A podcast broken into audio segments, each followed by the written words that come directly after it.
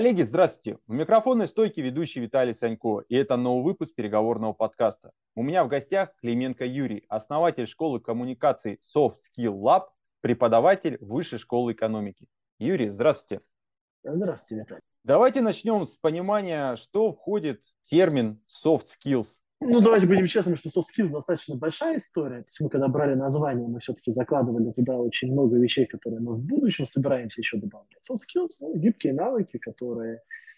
Ну, давайте, опять же, я обычно привожу простую историю. Да? То есть, простите, я пойду немножко издалека.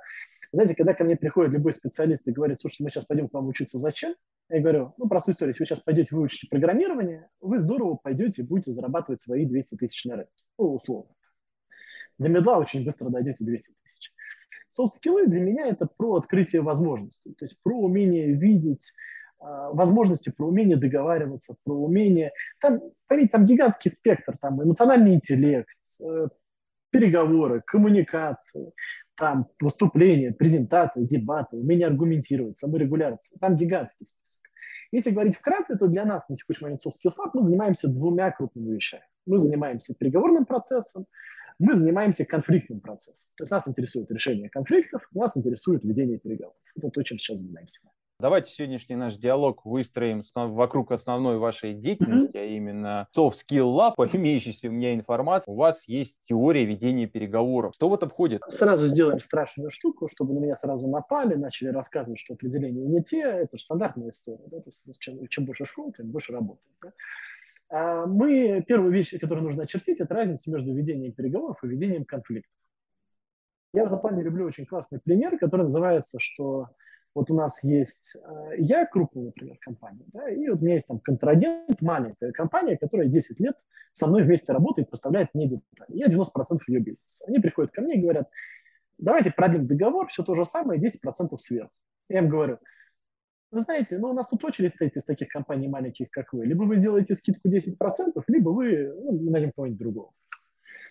А я очень люблю студентам приводить очень интересные примеры. Говорю, представьте себе, что вы встали на колени, начали умолять и говорить, Юрий Германович, пожалуйста, пойдите нам навстречу.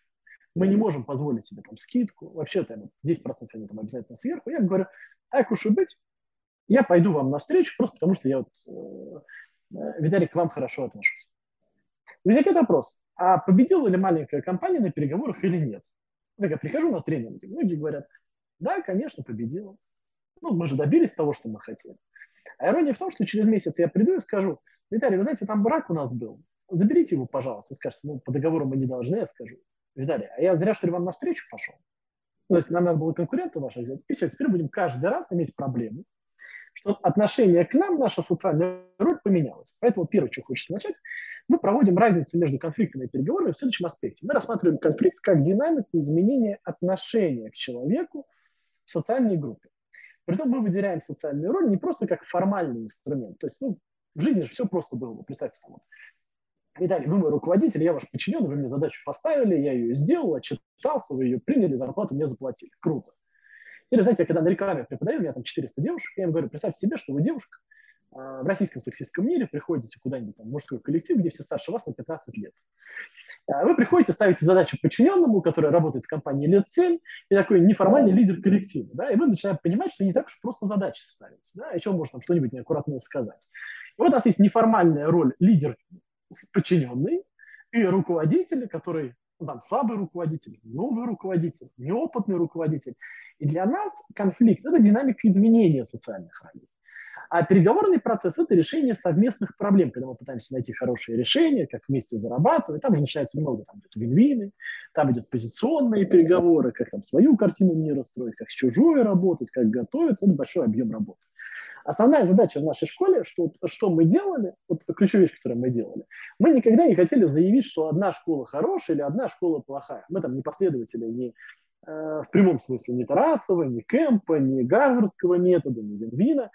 Наша задача была создать структуру и схему, которая позволила бы любому ученику вписывать любые школы в эту схему и понимать, когда какой прием лучше использовать. То есть это та работа, которую мы проделаем. То есть в первую очередь схема понимания, то есть вот там, например, конфликт, там, 4 этапа, переговоры, там, сколько-то там этапов, и в каком моменте что эффективно. Это то, чем мы занимаемся. Какой у вас интересный взгляд, на самом деле, очень сильно жизненные. То есть если мне просто вот даже самому сейчас интересно стало зафиксировать, то есть переговоры это у вас уже такое больше конструктивное, на равных в каком-то смысле, когда да. люди одинаковых позиций о чем-то друг с другом договариваются, да. по сути, даже не пытаясь что-то кому-то показать, доказать Здесь... или отжать, а просто именно договориться. А конфликтное это, ну, я бы так хотел сказать, это то, что в повседневной жизни здесь и сейчас. Да. То есть, потому что тот пример, который вы привели про новую руководительницу в коллективе мужском, я видел такие коллективы, и я видел незавидную судьбу девушки в нашем замечательном все-таки обществе, поэтому здесь вас поддержал. Так вот, я суть мысли правильно уловил? Я? я просто добавлю одну вещь. У нас первое правило звучит следующим образом. Если в переговоре начались конфликты, то переговоры должны остановиться. То есть, если я прихожу и говорю, Виталий, вы понимаете, что у нас 10 компаний таких же, как вы, либо вы пойдете навстречу, либо мы пойдем, то не надо вести переговоры со мной о том, давайте вам там поставим ну, там, больше, и дадим скидку больше. Нет, сначала мы должны разобраться с социальными ролями. Мы не хотим быть зависимыми, мы не хотим нуждаться. Мы хотим показать, например, здесь неплохо ложится инструменты метода Кэмп, да, что, Виталий, вы имеете полное право заменить нас, вы имеете полное право взять на себя риски там, с новым поставщиком, ну, который там неизвестно, там, будет ли вовремя поставлять, неизвестно, на чем он экономит, раз он дешевле. При этом, если для вас финансы – это единственный критерий, мы поймем, если вы захотите отказаться от работы с нами. То есть что мы сейчас делаем? мы временно приостановили переговоры и начали разбираться, а нужны ли мы вообще нашему контрагенту. Ну, то есть, насколько он заинтересован в работе. Скажет нет, переговоры только начнутся. Скажут да, замечательно, мы восстановим социальные роли. И после восстановления социальных ролей мы можем вести переговорный процесс, чтобы это было выгодно и нашему контрагенту, и нам.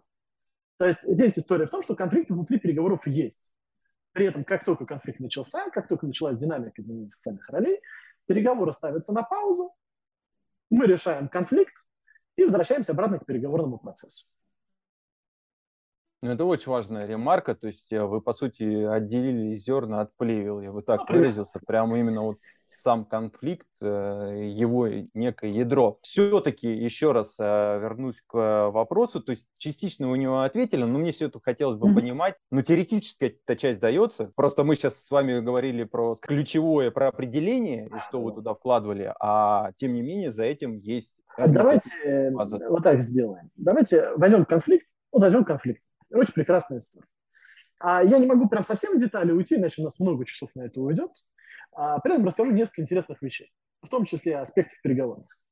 Мы считаем, что в конфликте есть четыре этапа. Это как лестница. Раз, два, три, четыре. Первый этап – это эмоции. Ну, самый типичный пример, давайте возьмем сам простую вещь. Вы тренируете меня, или вы вместе со мной делали проект, вы вместе проваливаетесь на защите проекта, или вы проигрываете на чемпионате, разбиваете, ну или я разбиваю ракетку о пол, выхожу и говорю вам, Виталий, это все вы виноваты, вы меня плохо подготовили, ну, своему тренеру. Ну, вот первый этап – это эмоциональный. Второй – это умение показывать свои границы. Там очень классно используется ненасильственное общение. Например, его вариации, которые мы адаптировали под российскую культуру. Третье – это защита своих границ. И четвертое – это сепарация. Давайте, знаете, как сделаем? Давайте я пройду по э, самым интересным аспектам, которые есть, например, в конфликте. Первый этап – это эмоции. Вот, к примеру, это все ты виноват, ты меня плохо подготовил. Что делает 90% людей? Давай разберем твои ошибки. Взрыв просто это чертов взрыв, то есть сам человек такой злой, потому что эмоции рациональные – это параллельная вселенная. Там происходит взрыв. Вторая история, надо понимать, как работают вообще эмоции. Эмоции же вообще потрясающая вещь. Никто никогда себе не говорит «я расстроен». Все говорят, вы знаете, когда на тренинг прихожу, очень люблю в аудитории смеяться, я говорю, представьте, вам сейчас не нравилось бы, что я рассказываю. Вот вы бы себе не говорили, что вы расстроены, что здесь находились. Нет, вы будете говорить, блин, вот пришел тренер, не в пиджаке, там, в рубашке, программист бывший, да? не знаю, там у него там кошачьи волосики, волосики да, то есть, а еще он тут заикнулся, тут матюгнулся, да, то есть там, ну, что-то еще я не очень сильно способен, я не очень похож на обычного бизнес-тренера, да, то есть могу прийти э, вообще очень спокойно. И история в том, что эмоции сами себя кормят, потому что они неосознаваемы. И первая часть на эмоциях – помочь человеку осознать свои эмоции. Вот мой любимый прием называется объединение. Если ученик выходит, проиграв чемпионат, он, очевидно, расстроен. Я ведь тоже расстроен. А давайте объединимся с ним и спросим его. Виталий, вы тоже расстроились поражением? Еще бы, не то слово. Плюс еще расстроился то, что меня в этом обвинили. У меня двойное расстройство прямо сейчас. Ну, потрясающе. И мы спрашиваем, тоже расстроился поражение? Человек такой, ну да, я и правда расстроился. Что же я на тренера-то своего срываешь? Второй прием возникает более сложный. А представьте себе, что мы не испытываем тех же эмоций. То есть как строится школа? Мы приходим и говорим, название эмоций – важная вещь. Потом говорим, хм, а если мы можем объединиться, испытывая те же эмоции, это же классно, давайте объединяться. Есть целая формула. Называется тоже эмоции чему-то. Все, ученик приходит в школу, ему говорят, смотри, у тебя там программист там злится, что мы сегодня задерживаемся, спроси, тоже злишься, что сегодня у нас переработки? Потрясающая история. А вторая история, которая происходит, а, мы не испытываем тех же эмоций. Ну, представьте, руководителя с подчиненным местами поменяли. Вот вы были подчиненным, а теперь стали руководителем. И ваш бывший руководитель вам говорит, ну что, Виталий, подсидели меня, молодец, удачи. Мы же не можем сказать, тоже расстроен, что тебя ну, понизили. Мы не испытываем этих же эмоций. Зато мы можем показать объединение через домысливание. Например, я бы тоже очень сильно злился, если бы мой подчиненный стал бы моим руководителем. Или я, ну, я понимаю, что ты на меня злишься, ты имеешь на это полное право. Или а, есть еще замечательный пример, я даже не могу представить, насколько ты сейчас зол на меня, что я стал твоим руководителем. А дальше в рациональную плоскость можно уходить. То есть это первый этап конфликта. А теперь хочу показать одну важную вещь. Ну, с эмоциями у нас просто формат подкаста. Я обычно же, как я обычно для ученика, там, ответить, разобрать ответы. Ну, в формате подкаста это не очень удобно. Поэтому посмотрим сразу на третий этап. Пропустим немножечко второй. Это потрясающий этап, который решает там, 50-60% конфликтов. Но перейдем на третий. Там классно объясняется природа конфликта. А знаете, когда я учусь э, в университетах, а я там ну, регулярно учусь, это нормальная практика, мне кажется, сейчас для современного человека – а знаете, как учат коммуникациям в университетах? Они рассказывают, а, коммуникация – это процесс кодирования образов со стороны одного человека в слова и процесс декодирования слов в образы со стороны человека, второго человека, в процессе которого происходит потеря информации. Вся аудитория заснула. А ведь ирония, что здесь есть очень интересная идея. Давайте разберем вот такой кейс. Представьте себе, что у нас э, ну, сезон. Три сотрудника, все перерабатывают. А один из сотрудников начинает опаздывать на работу, приходить позже, не знаю, там, с обеда задерживаться, там, выходить покурить. Мы к нему приходим, говорим, ай-яй-яй, так больше нельзя. А он нам на это говорит, а ты что, уволишь меня, что ли? Кто работать тогда будет? И вот начинается история, что мы все учили, надо вскрывать конфликт, надо вскрывать конфликт. А как вскрывать конфликт? А ирония в том, что, смотрите, сейчас зашел сотрудник, а так все другие сотрудники. Он говорит, а вы уволите меня, что ли? Кто работает тогда будет? Сейчас они сотрудники. Ну да, правда, а что он? Он наезжает, нас тут перегруз, если его уволят, кто работать тогда будет? Вы что ли? Ну, то есть сотрудники все еще считают это адекватно. А ведь а теперь придем маленькое упражнение. Первый шаг. Мы берем и начинаем понимать, как меняются социальные роли. Что, какой, какой у нас сотрудник? Он становится незаменимым сотрудником, правильно? Незаменимый да. сотрудник. А я какой руководитель? Я зависимый руководитель. Ну, то есть мы от него зависим. А вторую часть мы берем и меняем его фразу на суть фразы. Например, он говорит, я незаменимый. А теперь самая страшная вещь. Берем фразу «я незаменимый» и фразу «а ты уволишь меня, что ли, кто работает тогда будет?» И пытаемся найти разницу в смыслах. И нет разницы в смыслах. Потому что «я незаменимый» – это суть того, что он сказал, просто кодированно. Или «ты от меня зависишь», он говорит. Ведь тоже не меняется формулировка и мысль от того, что он произнес, а ты уволишь меня, что ли, кто работать тогда будет. Берем и понимаем, что он на самом деле нам сказал, ты от меня зависишь, потому что я незаменимый. И один из самых эффективных приемов. Здесь мы просто берем и спрашиваем сотрудника, слушай, ты хочешь сказать, что ты незаменимый и все, например? Ну, просто ты считаешь, что ты незаменимый? Или ты хочешь сказать, что компания от тебя зависит, потому что ты незаменимый? И сейчас все сотрудники такие остальные сидят, такие чешут репу, думают, блин, а ведь и правда, он же ведь какую-то фигню сказал. А что сотрудник? Если сотрудник в открытую скажет, да, я незаменимый, он, мягко говоря, потеряет поддержку всего конфликта. Ну, то есть всего общества. Просто ее потеряет. Кстати, если он скажет да, мы можем спросить, ты собираешься этим пользоваться? Ну, тоже декодирование определенной формы.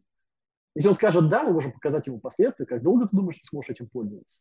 Продолжит, ну тогда уже можно его увольнять, но в этом случае при увольнении нас поддержат наши другие сотрудники. И вот этот навык декодирования один из основных навыков вообще решения конфликта, потому что мы понимаем, а что здесь произошло. Я понимаю, что с одного кейса сложно, позвольте я сразу второй приведу, просто чтобы... Ну, да, конечно, конечно. А, интересный момент. Вот представьте себе, что у вас есть друг, благодаря которому вы стали успешным. Ну, точнее, не вы стали успешником, а он помог вам найти призвание. Ну, потому что там программирование, продажи ваши, неважно. Вы стали успешными предпринимателями, не знаю, здорово зарабатываете много денег, он, в принципе, тоже не бедствует. Ну, то есть он такой средний менеджер, и он регулярно к вам приходит, что-то просит, там, ну, там, вместе с вами куда-то поехать, чтобы вы за него заплатили, деньги в долг дали, потом не возвращает никогда. Вы приходит, он приходит к вам в очередной раз, говорит, слушай, дай мне денег в долг в очередной раз. Вы ему говорите, раз понимаете, что не готовы давать или не хотите просто, ну, имеете же право. Это же ваше да, право, да. давать, не давать. А он вам на это говорит, на ваше нет. А, если бы не я, у тебя бы ничего не было. И вот тут интересный момент, я просто советую тем, кто будет смотреть э, подкаст, поставьте на паузу попробуйте подумать, а что вам сейчас сказал ваш друг? А он сказал, ты мне должен. Ты мой должник. И фраза «если бы не я, у тебя бы ничего не было, и ты мой должник» не меняется никак. Ну, смысл одинаковый. Мы берем и спрашиваем, слушай, ты хочешь сказать, что я тебе должен? Или ты считаешь меня своим должником? И манипулятор такой, вот черт. По первому, по второму кейсу к вам вопрос. А вот то, что, то, что вы нам показали, умение вот это увидеть и так сформулировать, это за счет чего достигается? Ведь это, это же про интеллект больше. То есть это увидеть, среагировать, и еще и комбинацию слов потом подобрать. В том, что э, за что я люблю декодирование, вот сколько кейсов существует? Бесконечное количество. Может быть, бесконечное количество конфликтов, правильно? Согласен. Каждый а день. Декодирование. А декодирование ограниченное число. Вот пришел друг, вам сказал, э, если бы не я, у тебя бы ничего не было. А потом родители вам говорят, например, а, ты же понимаешь, сколько мы времени на тебя в детстве тратили, на то, что вы отказались ехать. Это тоже ты мне должен. Ну или там. Или, например, вам руководитель говорит, я что, тебя зря повысил, что ли? На то, что вы отказались задержаться. Ты мне должен.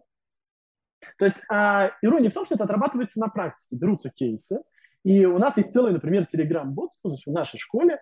А, там есть, там, например, объяснение, что такое декодирование, практика декодирования, целый бот, где там дается 60 кейсов, или 80 кейсов, простите, не помню.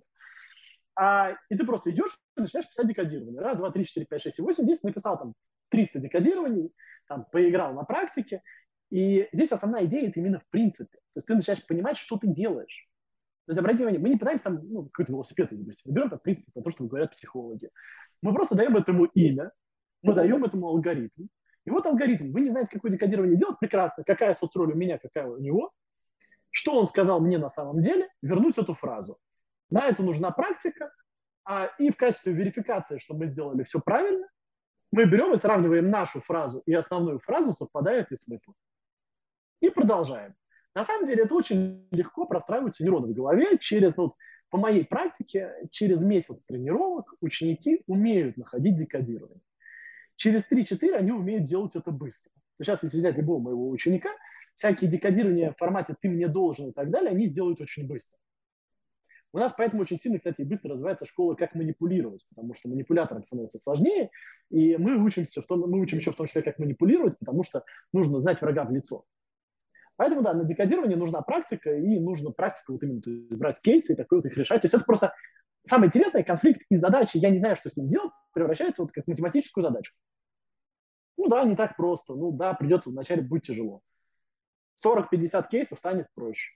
Спасибо за ответ. Он, оказывается, лежит не в плоскости высокого интеллекта, сколько в качественном прокачанном навыке, который, как и любой навык, действительно вопрос количество потраченного времени на это, и ты можешь быть прекрасен. Да, бесспорно ограничен, но и интеллект тоже ограничен у кого-то, поэтому спасибо, это, надеюсь, будет полезно для наших слушателей. Парадигма была не в том, как я задал вопрос, а именно правильный ответ был, э, который назвал Юрий. Двинемся дальше, и я хотел бы, чтобы вы рассказали о симуляторе переговоров. Здесь э, очень важно вообще ответить про симулятор, потому что мы же не просто учим софт-скиллам, у нас есть своя целая платформа, которая позволяет создавать э, симуляторы. То есть у нас именно такая платформа программистская, у меня работают программисты, вообще айтишники. Здесь важно понимать, что симуляторы чем прекрасны. Основная проблема обучения заключается в аспектах, ну вот я сейчас дам вам вебинар, а потом дам задачки. Вопрос, а как применять эти задачки? На практике. Ну, то есть вот мы оказались в жизни, мы это не представляем. Смысл наших симуляторов, что мы погружаем человека в жизненную ситуацию. То есть мы начинаем рассказывать ему рассказ. Ну, вот, например, в старом симуляторе, который мы запустили во время карантина в 2020 году, мы рассказывали историю, которая начиналась, самое интересное, с очень простой вещи. Вы вместе с командой участвуете в кейс-чемпионате. Вы приходите в притык, и ваш коллега, ну, ваш э, сокомандник при всех вам говорит, а ты не мог еще позже прийти? И мы начинаем рассказывать, смотри, это эмоция. Эмоция бывает вот в таких вот случаях. У эмоций есть вот такое вот ограничение. Тут прием. Давай ты попробуешь воспользоваться э, этим приемом. Это очень интересный аспект, потому что э, вся проблема в том, что надо не просто иметь навык, а понимать, когда его применять. И через рассказы, то есть погружая человеку в те э, ситуации, в которых он может оказаться, мы помогаем ему это освоить.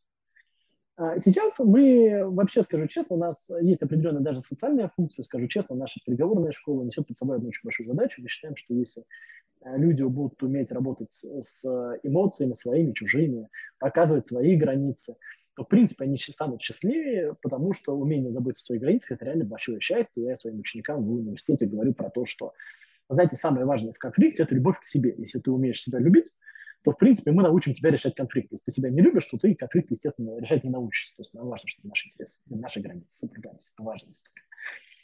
А, и у нас есть определенная социальная функция. У нас старый симулятор был достаточно дорогой. Мы поработали со всеми крупными IT-компаниями в России, просто массово. И мы решили сделать в последнее время, мы сделали систему для людей, которая просто значимо дешевле. Мы там берем реально справедливости очень маленькие деньги, там берем 999 рублей в месяц. А, за наш университет, в котором мы рассказываем кучу маленьких историй. То есть есть старый симулятор, такая большая связанная история, где человек проходил путь от э, стажера до владельца собственного бизнеса, соответственно, решая конфликты, ведя переговоры, постепенно изучая систему, то в университете мы рассказываем кучу маленьких историй, которые позволяют получить навык. То есть, опять же, мы иллюстрируем каждый навык.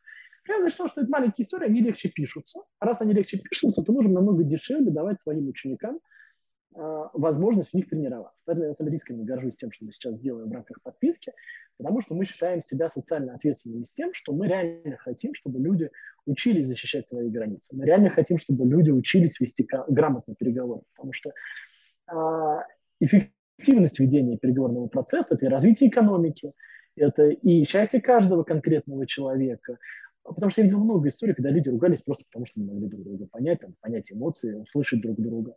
А, рассказать о своих границах. Поэтому вот у нас сейчас есть такой ну, социальный проект, я назвал, естественно, бизнес при всем при этом. При этом мы делаем максимально доступным для всех, чтобы они могли учиться.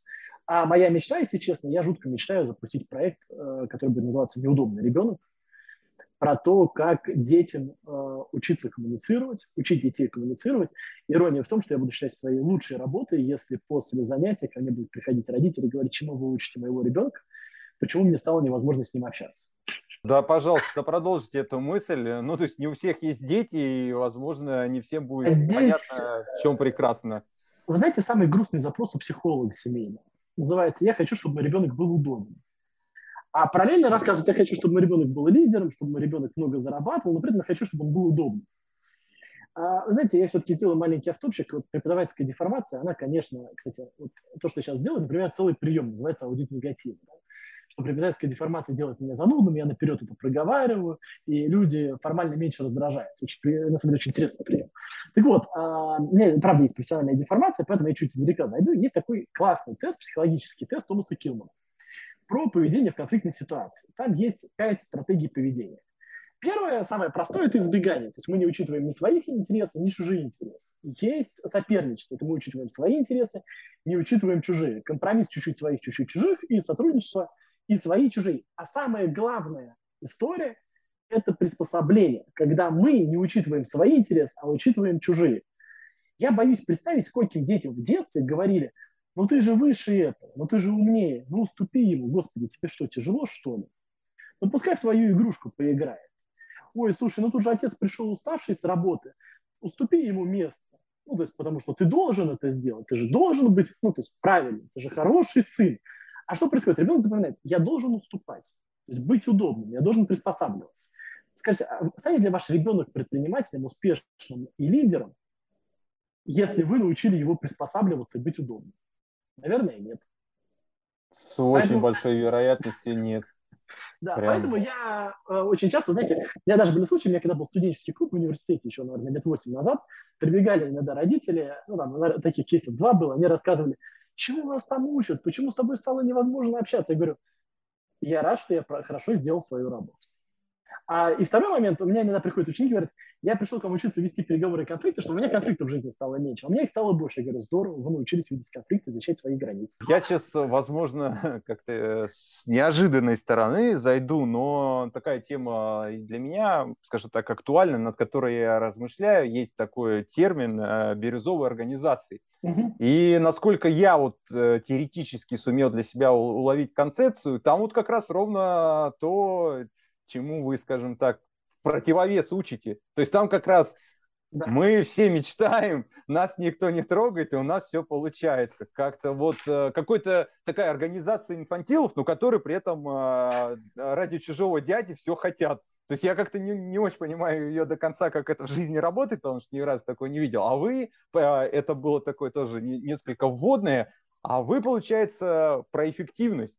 То есть вы такой разбивающий этот момент о том, что стоп, почему я здесь, для чего я здесь, почему я должен там делать. То есть э, вывод абсолютно в рациональную плоскость, и вот эти вот слова манипуляции, которые я давным-давно, кстати, такого читал, вы называете вещи своими именами, вскрывая подлинное желание человека и говоря ему, ты вот этого на самом деле хочешь. То есть и дальше, соответственно, строится, да, хочу, ну тогда и, и mm-hmm. мы дальше идем к переговорам когда мы выровнялись, мы поняли, чего хотим, у меня есть это, у тебя есть то. То есть э, я правильно вообще концепцию-то вашу уловил? А, Начал с бирюзы и закончил идею. эффективностью. Я хочу одну идею добавить. Знаете, был у меня очень веселый консалтинг. Приходит ко мне мой друг, э, руководитель отдела крупной компании, сами понимаете, без имен, без названий, иначе я Вообще без проблем, вообще без проблем. А, он приходит ко мне и говорит, Юр, я не знаю, зачем ты учишь людей не токсичности, там, не конфликта, зачем твои тренинги вот понимаешь, мы решили проблему с конфликтностью очень легко. Я говорю, ну-ка, ну-ка, расскажи, интересно стало. Говорят, а мы уволили всех, у кого были конфликты. Такой, молодец, ты уволил всех, кто защищал свои границы. А я говорю, давай пойдем и померяем тревожность. Ну, пройдем обычное тестирование тревожности твоих сотрудников. Потом приходим, меряем тревожность, а у них тревожность больше, чем в агрохолдинге, где людей плетками бьют. Ну, я утрирую про плетки, естественно. Да?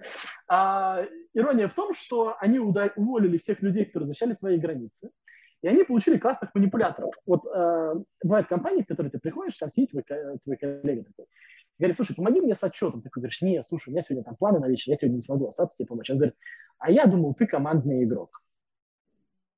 Ирония в том, что конфликтные люди – это те люди, которые защищают свои границы. Ну, там надо знать всегда меру, границы и так далее, чтобы не прощался манипуляцию с их стороны. А тут второй момент интересный. Почему на самом деле бирюзовые компании, которые в теории заточены на то, чтобы уважать каждую личность, ошибаются очень часто, потому что они запрещают людям конфликтовать и не умеют э, защищать свои границы. А тут интересный психологический феномен.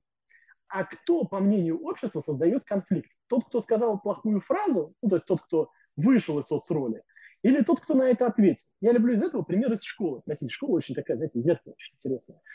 Э, человеческих отношений. Приходит ребенок в цветных носках, и ему э, завуч говорит, о, нифига, э, нифига себе у нас клоуны появились. Ну, я утрирую, понятно. Или это ты у нас решил в цирковое училище поступить? И такие, ну, завуч, завуч. И тут ребенок говорит, а за что вы меня оскорбляете? Или как вы смеете со мной так разговаривать? И ребенок резко стал конфликтным. То же самое происходит. А неужели вы не командный игрок, Виталий? Вы говорите, я что, не имею права, что ли, домой уйти? Да нет, конечно, имеешь, просто надеялся, что я могу на тебя рассчитывать. И кто здесь плохим выглядит? Ну, формально выглядят неплохие мы, но с другой стороны, если смотреть с позиции наших договоренностей и нашего любимого трудового кодекса, то я как бы вроде в 6 ну, да. часов я встал и вышел. То есть а то, что мне предлагается, это такая схема а, манипуляций, которые проделывают на самом деле, со слабыми она прям очень сильно а работает. А ирония в том, что если пойти и отработать конфликт, то тебя могут посчитать конфликтным. Поэтому мы и учим показывать вещи своими именами. Например, слушай, ты хочешь, чтобы мне стало стыдно, и я тебе с отчетом в итоге помог? Или такой, что мне стало страшно, что я не командный игрок, я согласился тебе с отчетом помочь. Это один, кстати, из очень эффективных приемов. Смысл в том, что мы достаем наружу давление на определенную эмоцию. Манипуляция же давление на эмоцию. А здесь много интересных аспектов в плане того, что мы учим руководителей. Я, я прихожу к руководителям и говорю, давайте я сделаю ваших сотрудников неудобными. Они научатся говорить о своих границах через я-сообщение, Слушай, мне очень обидно, когда ты говоришь, что я не командный игрок из-за того, что я не готов помочь сегодня тебе с отчетом. Ну, это более экологичный вариант, что сейчас объяснял. А, и руководитель говорит, а зачем мне это? Я говорю, Слушай, а представь, что сотрудник не будет у тебя увольняться, и текучка снизится, потому что у него не накопится раздражение на тебя и на компанию. Сколько денег ты сэкономишь? И руководитель такой, ну, Прекрасно, да. И вы, кстати, сейчас, я прошу прощения, что ворвался, вы сказали сейчас ключевую вещь. На самом деле она вот абсолютно тоненькой нитью идет. Человек, не договаривая что-то, оставляет в себе. В любом случае это копится. И вопрос, э, когда это прорвется и в какой форме, это вопрос лишь времени. Какая важная и ценная вещь. Да, с этим надо работать. Да, соответственно, и ты как руководитель должен быть на два порядка выше, чтобы суметь как бы потом в обратную сторону эту манипуляцию отрабатывать, потому что это же как, это такое обоюдоострое оружие, оно сначала в одну сторону работает, а потом оно неизбежно прилетает тебе, ну, у всех, так сказать, поэтому я, э, слушатели, хотел для вас именно этот момент подсветить, что здесь э, очень ключевая мысль э, нашим дорогим гостям доносится до вас, и если вы все-таки топите за бирюзовые организации, мы тоже не против, но за рациональный подход к теме. организация никак не должна быть связана с тем, чтобы сотрудники были удобными. Бирюзовая организация – это когда каждый сотрудник должен прийти и сказать, мне что-то не нравится. То есть вот самое интересное, что формулировка, знаете, вот у меня бывает история, я э, наслышался иногда тренеров, которые приходят и говорят, сотрудник не имеет права сказать ничего плохого, сотрудник не имеет права, ну, там, эмоции должен оставлять дома, сотрудник должен а, приходить с решением, а не с проблемой, да, например. Но если сотрудник, например, скажет, слушайте, мне не нравится, что мне там, задержали зарплату, радуйтесь, что он к вам пришел. Мне не нравится, что вы перебили меня на встрече, слава богу, что он пришел. Он ведь мог этого не сказать и посчитать, что вы плохой руководитель, и не дать вам возможность с этим работать. Или вот программист вам придет, скажет, слушайте, у меня может прийти, например, мой сеньор ко мне и сказать, Юр, ты знаешь, меня очень расстраивает, что последнюю неделю я выполняю очень простые задачи. Мне это скучно, я бы хотел получать задачи интереснее. Я такой, спасибо, что пришел. Потому что еще две недельки бы он посидел бы с этими задачами, и через, там, через месяц уволился бы, а я потом бегал бы и HR. Деньги бы тратил.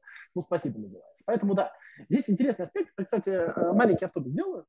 Э, меня очень да, веселит история, что вообще в России, я всегда говорю, что есть две корпоративных культуры. Есть одна корпоративная культура старая, она такая вот из 90-х идет. Я ее, знаете, как олицетворяю. Вот приходит сотрудник такой к руководителю, а, или руководитель к сотруднику, руководитель говорит, слушай, сегодня надо задержаться. Сотрудник говорит, а у нас что, крепостное право еще не отменили? Есть бизнес-тренера, которые такие говорят, а вы попросите сотрудника повторить. Ну, например, скажет, повтори, что ты сказал. Я такой сижу, думаю, класс. У нас сотрудник был расстроен, что у него срываются планы на вечер. Ну, понятно, история, да? Теперь сотрудник нас еще боится. Возникает вопрос, а точно ли мы выбрали эффективный стиль управления? Ну что нас боятся? Точно ли это то, чего мы хотим? Нет, если у вас э, корпоративная культура низкого уровня, сотруднику некуда идти и так далее, и страх – это эффективный инструмент управления, пожалуйста, вы делаете это осознанно. При этом, если мы говорим про более там, высокооплачиваемых специалистов, хороших специалистов, которые не хочется терять, было бы эффективнее спросить, «А, слушай, расстраиваешься, что планы на вечер срываются? Ну или просто хотя бы, слушай, злишься, что я тебя попросил остаться, он переработает те же самые эмоции, эффект будет один и тот же. Он поймет, что он сделал что-то не то. При этом мы сохраним хорошие отношения с ним человечеством. Тут главное уметь понимать, когда эмоции заканчиваются, манипуляция начинается, но это уже такая продвинутая история, что, естественно, в рамках там, конфликтных переговорных процессов нужно уметь контролировать, что происходит в каждый момент времени. Поэтому да. А вторая э, корпоративная культура в России – это корпоративная культура, которая, знаете, что потрясающе? Мы все еще умеем в России говорить прямо задача сделана плохо, мы все еще можем сказать, что задача сделана плохо. Что не скажут вам, простите, во Франции, Европе, США, Китае, в Японии тем более. Но мы научились уважать людей. Вот самая важная история. Мы все еще умеем говорить прямо, но мы научились уважать людей. И вот эта корпоративная культура, которая новая сейчас в России появилась, в айтишных компаниях, в консалтинге, это та корпоративная культура, которую, я уверен, мы можем экспортировать на международный уровень, потому что она абсолютно эффективна. И вот над этим нам имеет смысл работать, чтобы сотрудники могли говорить о своих проблемах, чтобы руководители могли давать нормальную обратную связь, и чтобы при этом всем было комфортно работать друг с другом, потому что мы уважали личность. Вот это важный аспект, который должен происходить в команде. Вот такой вот замечательный гость у меня был сегодня, уважаемые слушатели. А, Юрий, Спасибо вам огромное за то, что этим поделились. Я же, в свою очередь, традиционно обращаюсь к вам с просьбой поддержать мой подкаст, поставить лайк, э, написать комментарий и традиционное услышимся.